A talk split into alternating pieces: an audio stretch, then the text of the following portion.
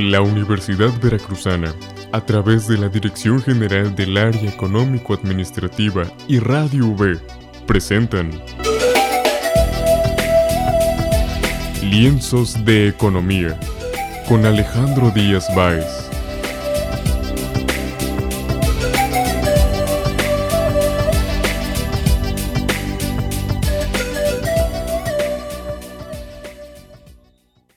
Nombre es Jesús Alejandro Díaz Báez. Soy licenciado en Economía y licenciado en Administración. Tengo una especialidad en métodos estadísticos por la Universidad Veracruzana. Y voy a estar con ustedes en esta primera temporada de Lienzos de Economía. En este programa se abordan temas económicos con expertos, con un lenguaje digerible para todo público, porque la economía es para todos y nos afecta a todos.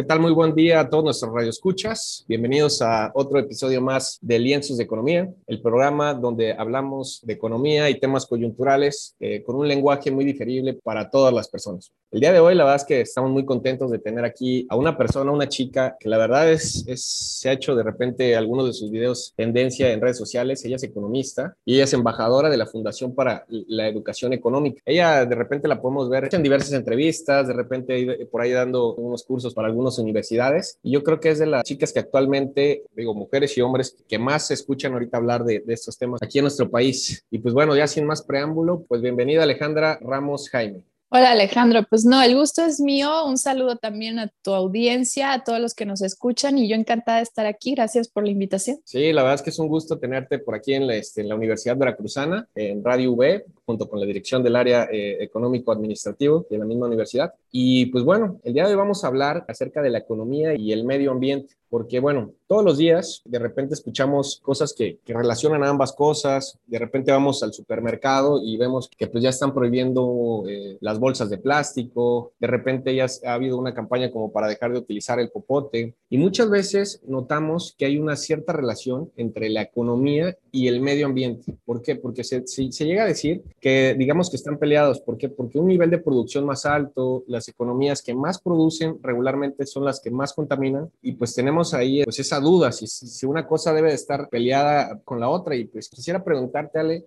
si nos pudieras decir pues, más o menos qué relación hay o existe entre la, la economía y, y, el medio ambiente. Claro, mira, creo que esa visión de que la economía es una antagónica del cuidado del medio ambiente es bastante popular, pero yo, bueno, dedico parte de mis esfuerzos a demostrar que en realidad no lo es y que la economía puede dar, darnos las herramientas realmente para cuidar del medio ambiente y que como economistas o como profesionales de la ciencia económica realmente tenemos mucho que aportar a los debates que tenemos sobre nuestros problemas ambientales. Y es que al final de cuentas, tú sabrás, la economía se puede definir como el estudio de la asignación eficiente de los recursos escasos ante necesidades ilimitadas, ¿no?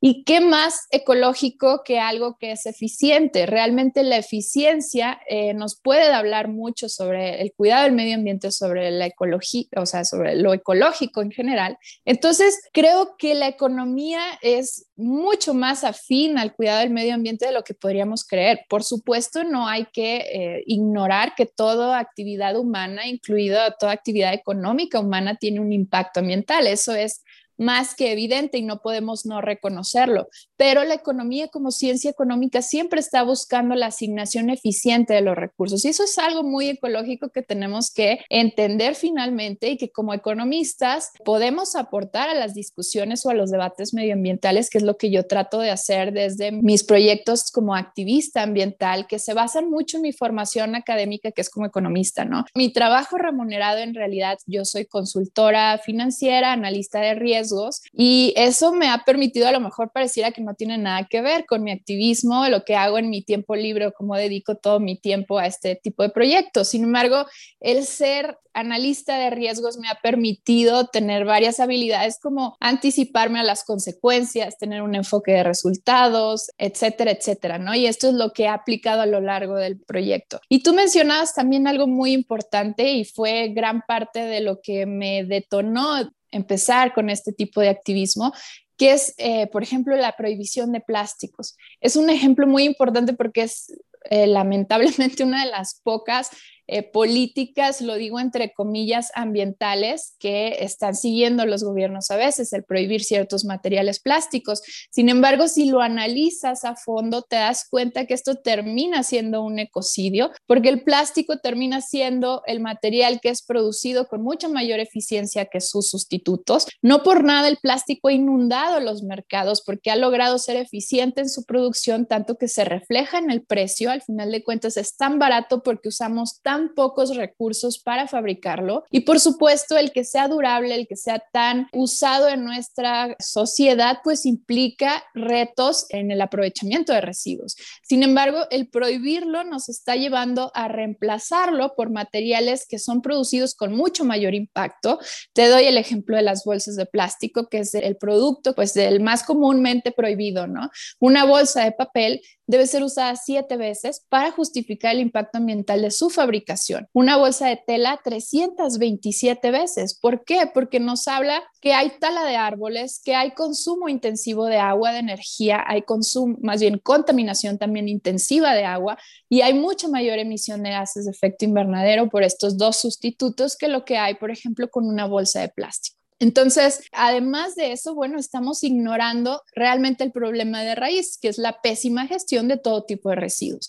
Y tenemos un país en donde, como muchos otros de América Latina o muchos otros países en desarrollo, no hemos logrado desarrollar un mercado formal de aprovechamiento de residuos. Aquí lo tratamos como basura, que en el mejor de los casos termina enterrado en un relleno sanitario, porque en realidad la mayoría de nuestros destinos finales de residuos son tiraderos a cielo abierto. Y bueno, en otros países han logrado ver todos estos residuos como algo valorizable, que se puede reciclar, que se puede convertir en energía eléctrica, etcétera, etcétera, y no tienen este tipo de problemas. Entonces, gran parte también de mi activismo, además de mostrar la, la visión que la ciencia económica tiene que aportar sobre los temas ambientales, también es tratar de enfocarnos en la solución como el desarrollar un mercado formal de aprovechamiento de residuos, el aplicar sanciones y todo, por supuesto, que no está peleado con ello, ni con las acciones individuales de separar residuos desde casa, etcétera, como una forma o una solución mucho más efectiva que va a promover la economía de las familias, que va a promover empleos formales, dignos, seguros, mucho más allá de atacar un material que en vez de eso, bueno, inhibes la inversión y sigues conteniendo todo este problema gigante que es la contaminación de residuos sólidos y no estamos solucionando más que empeorando todo, ¿no? No, pues, está muy interesante eso, que mencionas de las bolsas de plástico, porque pues bueno, en algunos estados llegaron a, prohibirlo, este, el uso de, bolsas de plástico en el supermercado que te daban, no sé, llevabas tus frutas o cualquier otro producto que llevabas y pues de repente los prohibieron y ¿qué fue lo que sucedió? Pues la gente empezó a, comprar estas bolsas ecológicas, que son, me parece, como de algún, algún textil, algún plástico, no, estoy seguro, pero eh, en verdad sí, sí solucionan el problema de raíz.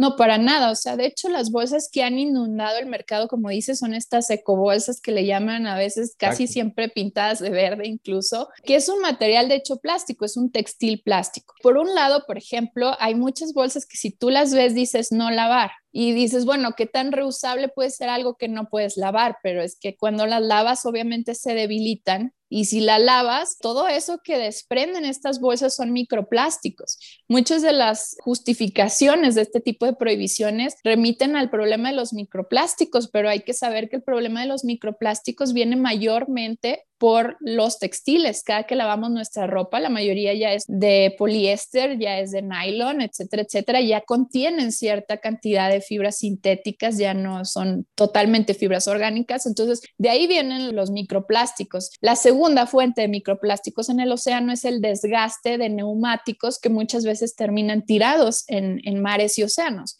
Entonces, nos remite otra vez a voltear a ver el problema de la gestión de residuos, porque hay neumáticos tirados en el mar. ¿Por qué se están desgastando y emitiendo estos microplásticos en el mar? Pues porque no hemos podido resolver el problema de la gestión de residuos y simplemente lo estamos evadiendo y evadiendo y evadiendo y pocas personas están hablando de que el 87% de los destinos finales de residuos en México son tiraderos a cielo abierto. Pocas personas hablan de que al día 19 mil toneladas quedan sin recolección en México o que todavía alrededor de 173 municipios del país no cuentan ni siquiera con servicios servicios de recolección en el país. Entonces, ¿por qué no abordamos más bien esos temas y seguimos siempre culpando a una simple bolsa de plástico, que era la opción más ecológica, que según el INEGI además era el producto más reutilizado por los hogares mexicanos? 67% de los hogares mexicanos la reutilizaban como bolsa de basura o para separar residuos. ¿Qué estamos haciendo? Estamos prohibiendo el material más ecológico, que se produce con mayor potencial ecológico al menos.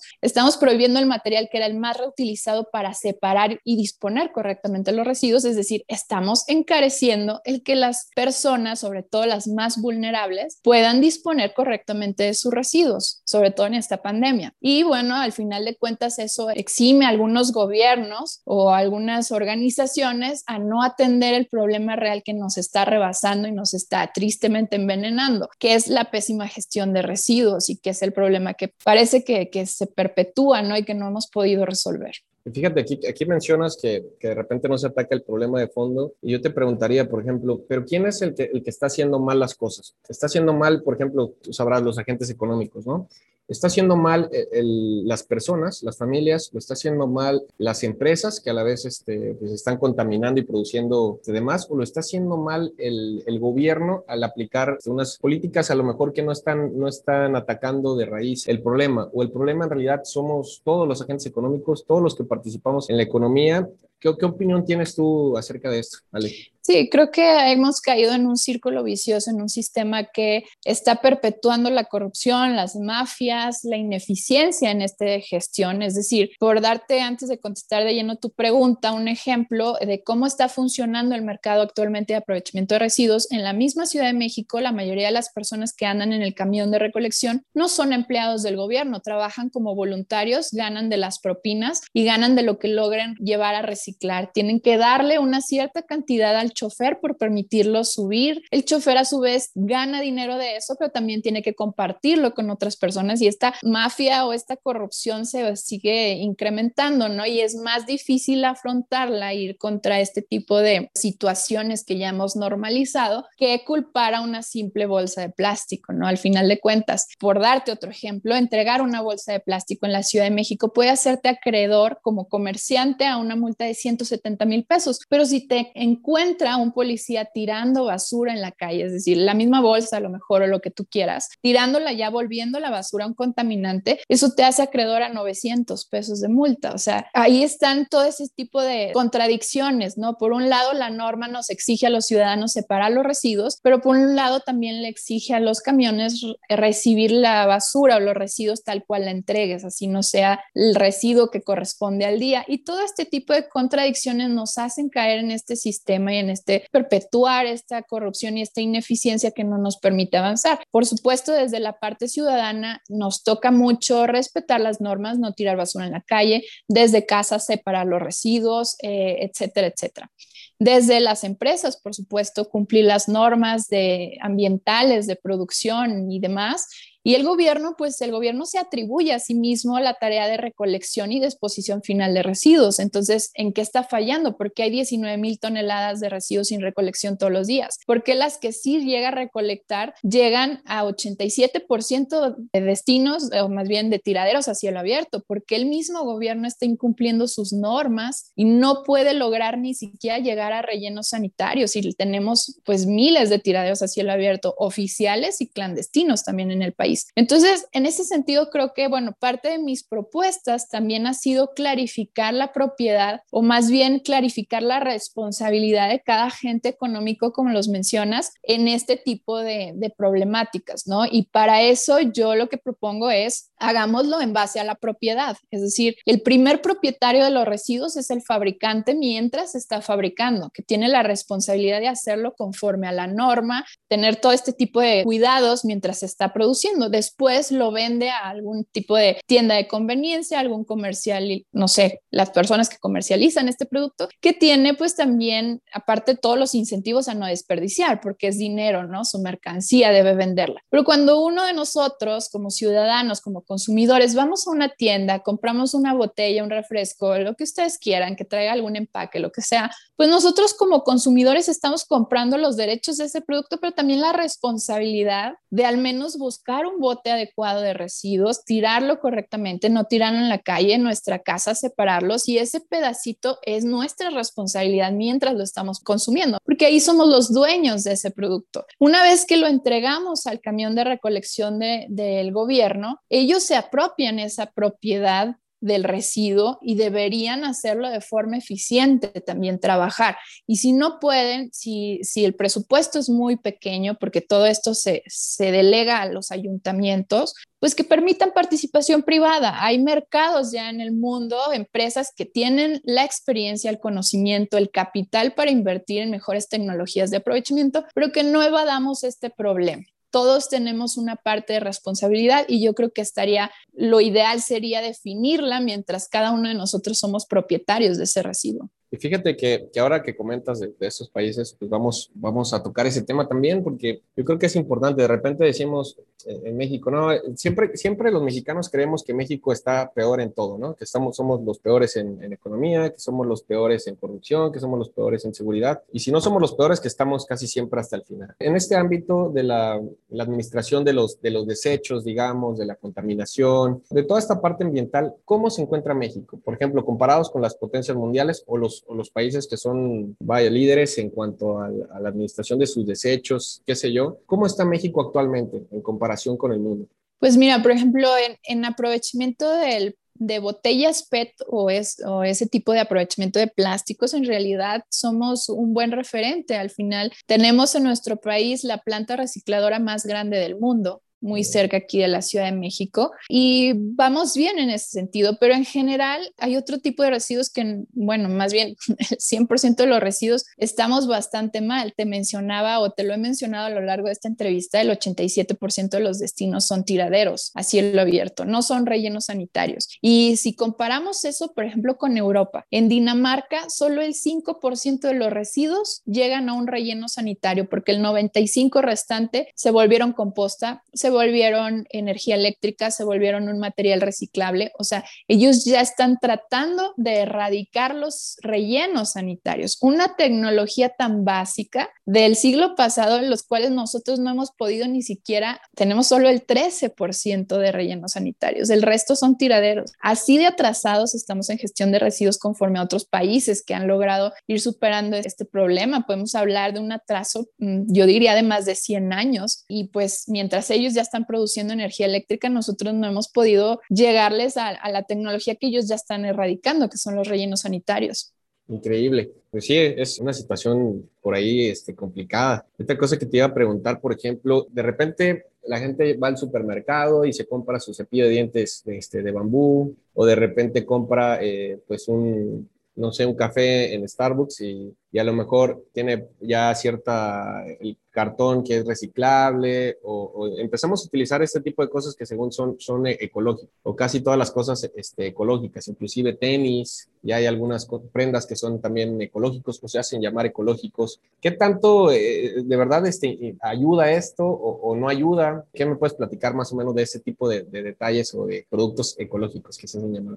Mira, yo creo que lo que estamos, o el peligro de lo que está sucediendo que estamos cayendo en una visión absoluta de pensar que si es biodegradable, per se ya es ecológico, que biodegradable significa ecológico. Pero no, o sea, realmente entendamos, lo que es biodegradable es una característica del material, no una cualidad ecológica. Quiere decir que se va a degradar en el medio ambiente, pero no quiere decir que lo ecológico tenga que ser que produzcamos puras cosas que se tienen que degradar, porque a ver, ¿cuál es el punto? Tirar irresponsablemente al fin que se va a degradar rápidamente o aprovechar los residuos. Que no sea biodegradable también significa, puede significar durabilidad para reutilizar o durabilidad para reciclar y entendamos que cada que estamos usando algo y tirándolo simplemente estamos tirando todos los recursos que se necesitaron para fabricarlo. Pongamos de ejemplo el bambú que mencionas o los vasos de cartón que todos pensamos que es como biodegradable, suponiendo que no tenga el vaso de cartón una película plastificada y este tipo de cosas. Vamos a pensar en que, bueno, el bambú se produjo a lo mejor en un área de cultivo que requirió cierta tala de una parte de una selva, que requirió agua, que requirió cuidados, que requirió un transporte, una energía y demás para la transformación en un cepillo. El vaso igual requirió una tala de árboles, requirió agua, requirió contaminación de agua. Por ejemplo, una bolsa de papel contamina 14 veces más agua que una bolsa de plástico. Es una industria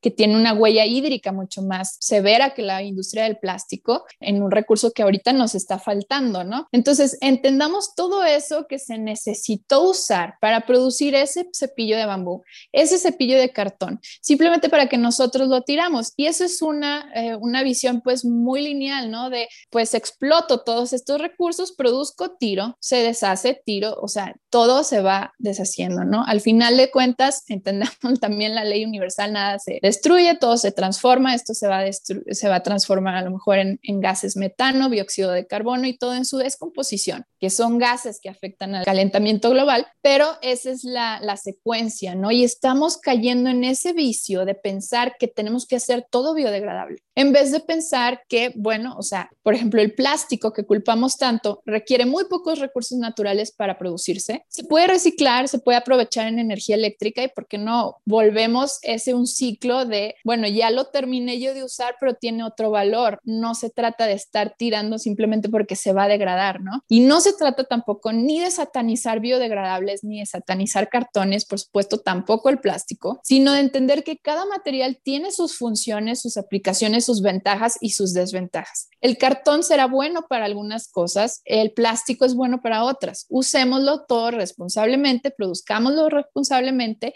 y al final de su vida útil tratemos de aprovecharlo de la mejor manera para que esto no se vuelva un simplemente estar explotando recursos para que se deshagan en el piso como queremos creer, ¿no? Y esta visión me parece que va a terminar siendo muy dañina para el medio ambiente y es una visión que cada vez tiene mucho más popularidad y empuje, pero bueno, por eso también eh, parte de este activismo es un momento, pónganse a pensar lo que están tirando no solamente es, es cuánto va a durar en el medio ambiente, sino qué requirió para producirse y cómo estamos tirando tantos recursos valiosos como agua, energía, territorio de cultivos y demás, solo pensando que estamos haciendo un bien porque se va a desintegrar, ¿no? Sí, fíjate que, que, muy interesante, porque eso está muchísimo de moda, eso es hasta mucha gente, por ejemplo, comparte, ¿no? Así, ah, pues ya me compré tal cosa este, que es biodegradable y ayudando al medio ambiente, y a lo mejor no, no le están ayudando del todo. Y, por ejemplo, ¿hay que, ¿qué tanta culpa tienen? Yo te diría, bueno, uno de los, de los mitos que hay que, por ejemplo, que pues las grandes refresqueras, las grandes cerveceras están consumiendo muchísimo, muchísima, muchísima agua, es lo que se dice, yo de repente lo veo en redes sociales y es lo que, lo que dicen, no, pues no deberíamos de, de, comprar estos productos porque consumen muchísima agua. Inclusive, por ejemplo, digo esta versión que de repente existe de la gente hacia las empresas y que creen que las culpables son totalmente las empresas. Inclusive esto que se, que se menciona muchas veces de la obsolescencia programada, ¿no? Se crean los productos con el fin de que te duren poco tiempo para que posteriormente lo cambies. Y yo, yo te escuchaba ahorita y, mencionabas que lo importante también es poder este, sacarle todo el provecho a, las cosas y tratar de poder reutilizarlas y no tirarlas inmediatamente a la basura. Entonces, ¿qué, me podría decir a esto de, de, las empresas o estos mitos que se tienen? Si es, es verdad, es culpa de ellos, es culpa de nosotros. Pues creo que, mira, por ejemplo, el punto primero que tocaba sobre el agua, que veíamos una gráfica, yo no pude confirmar la fuente de la gráfica que ha circulado en internet, sé que dice que la fuente es con agua,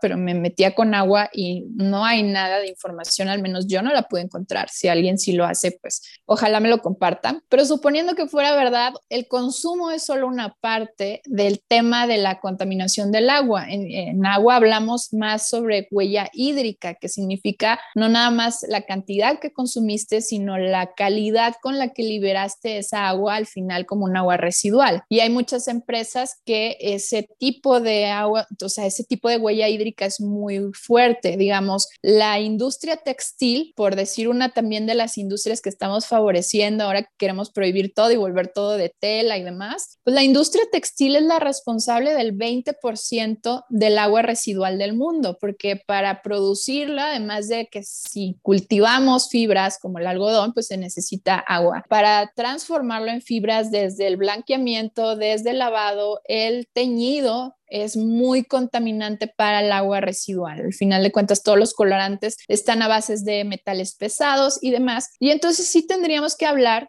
de que, bueno, a lo mejor una industria cervecera, eh, refresquera, tienen un consumo grande de agua, pero habría que ver en qué condiciones liberan también esa agua o qué tipo de acciones lleva también cada empresa en responsabilidad sobre la eficiencia y demás.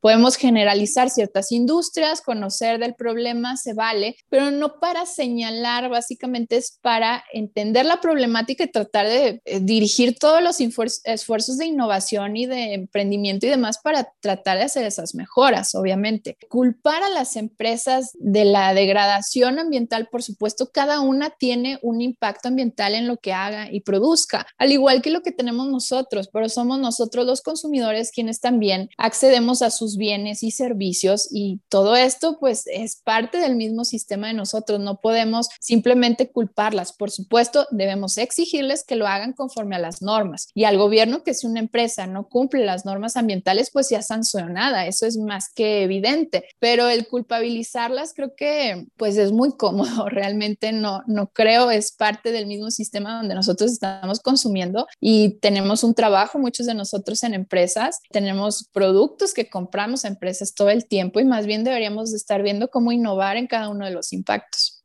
Interesantísimo, ¿eh? Yo creo que esto, esto, es, esto parte de, lo de, los, de los mitos que de repente se creen. Eh, yo creo que tiene mucho que ver también las redes sociales, eh, la falta de, de repente de información. Yo creo que la mayoría de la gente quiere ayudar y que la mayoría de la gente tiene conciencia un poco de que la contaminación está presente, de que el calentamiento global también, por ejemplo, aquí en la ciudad, en la ciudad de Jalapa, donde, donde nos encontramos ahorita, pues se ha notado ya de, unos años para acá, pues que de repente hay muchísimo calor ya. Aquí una ciudad, eh, pues una ciudad pues con un clima muy agradable, un clima fresco, un clima este, con, mucha neblina regularmente, frío, y este, pues muy parecido, por ejemplo, a la ciudad de, la ciudad de Puebla. Inclusive allá en la Ciudad de México, donde tú estás, Ale, este, también se nota mucho, yo, yo de repente cuando, cuando llego a ir, te llegan a arder los ojos de la contaminación que existe y todo. Entonces aquí iba con todo esto, que yo creo que todos quieren ayudar, pero muchas veces no sabemos cómo. ¿No? O pensamos que estamos ayudando, pero en realidad estamos perjudicando en otras, en otras circunstancias. Y pues ya de las últimas preguntas que puedo hacer, ¿qué recomendación le harías o, qué recomiendas así de manera muy sencilla este, a la gente para que verdad pueda colaborar con el medio ambiente? Pues mira, tocas un tema importante que son las buenas intenciones. Eso debe seguir, o sea, debemos seguir tratando de pues promover las buenas intenciones, la conciencia y la educación ambiental que es básica. Vamos a entender que la educación, la conciencia, la, pues, la actitud cívica de todo esto, de comportarnos con respeto al medio ambiente, debe ser la base de la pirámide de las soluciones, pero no debe ser eh, el centro de las estrategias. A veces pecamos en creer que nuestras buenas intenciones bastan para obtener buenos resultados. Para muestra, todos quienes apoyan este tipo, por ejemplo, de prohibiciones de plástico, seguramente lo hacen con una buena intención, pero no se han puesto a indagar sobre las repercusiones, los reemplazos y todo lo demás, eh, contaminación o impactos ambientales que va a traer. Entonces, para primero, bueno, la educación ambiental como base, las acciones individuales son importantes. Vamos a decir, desde casa en el tema de los residuos es muy importante separar. Hay gente que dice, no importa, o sea, no vale la pena porque el camión lo revuelve. Es que todas las acciones individuales lo que hacen es reducir los costos de transacción. Permítanme hablar un poquito también como economista, ¿no? Sí, el camión lo revuelve, pero si tú lo separaste, probablemente alguien que trabaja en la recolección de residuos o la reclasificación va a encontrar muchos materiales más valiosos más rápido. Eso va a permitir que más rápido consiga más materiales, que tenga él más ingresos o él o ella, que tenga más ingresos, que pueda vender más, valorizar más.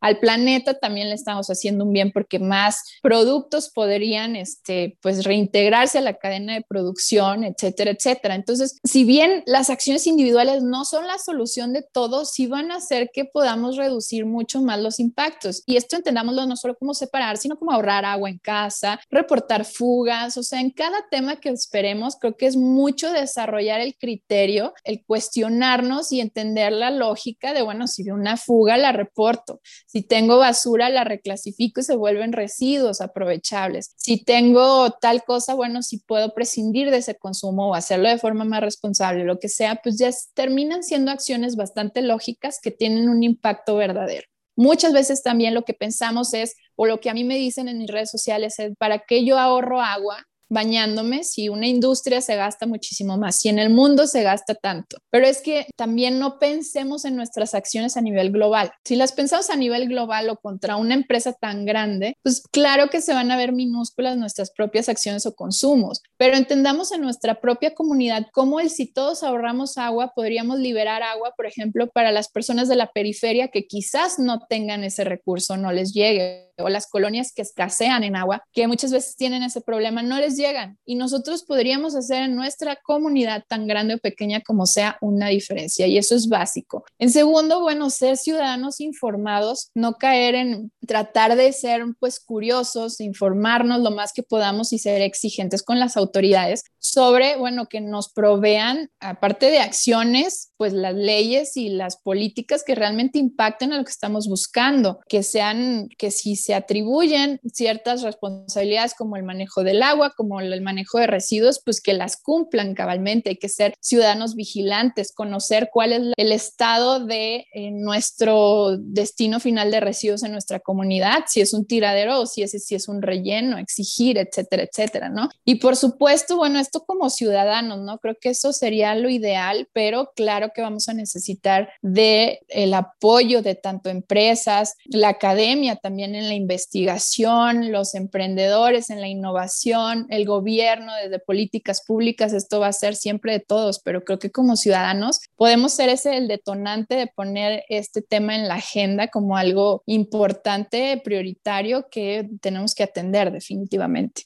interesantísimo esto de, la educación ambiental. Y, sí, bueno, aquí en la Universidad Veracruzana también ponemos un poquito de nuestra parte. Inclusive tenemos una, maestría en la Facultad de Economía, de, Economía Ambiental y Ecológica. Pues bueno, desde esa parte, te agradezco muchísimo el, que, el que haya estado con nosotros. ¿Dónde te puede encontrar la gente, seguirte en tus redes sociales para poder aprender un poquito más acerca de estos temas? Claro, en todas mis redes sociales estoy igual como Ale Ramos Jaime bueno, tanto Facebook, Twitter, Instagram, YouTube y bueno, recientemente hasta TikTok. Entonces ahí subo siempre contenido, subo contenido de mis investigaciones, igual ofrezco cursos gratuitos de economía ambiental respaldados por la Fundación para la Educación Económica, la cual represento en América Latina como embajadora. Y bueno, también ahí me pueden escribir cualquier comentario si quieren este curso. Encantada, son cursos gratuitos que se imparten en escuelas preparatorias y universidades principalmente. Y bueno, ahí encantada también de dialogar con todos, eh, de responder sus dudas, de responder también si tienen sus inquietudes sobre este curso y demás. Yo encantada de recibirlos ahí. Le repito, Ale Ramos Jaime. Pues muchísimas gracias, Ale. Este, pues vamos a ir en contacto contigo. Esperemos que, que cuando termine todo esto de la, de la pandemia estemos todos en la normalidad. Me gustaría poderte tener acá en la Universidad Veracruzana. Pues, Con gusto. Pues muchísimas gracias y muchísimas gracias a todos por otro por estar aquí con nosotros en otro capítulo más de Lienzos de Economía, donde la economía es para todos.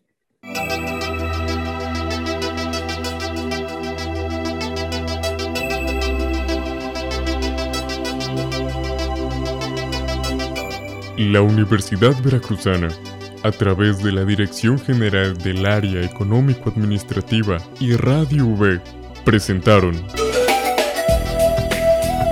Lienzos de Economía con Alejandro Díaz Báez. Muchas gracias por su atención.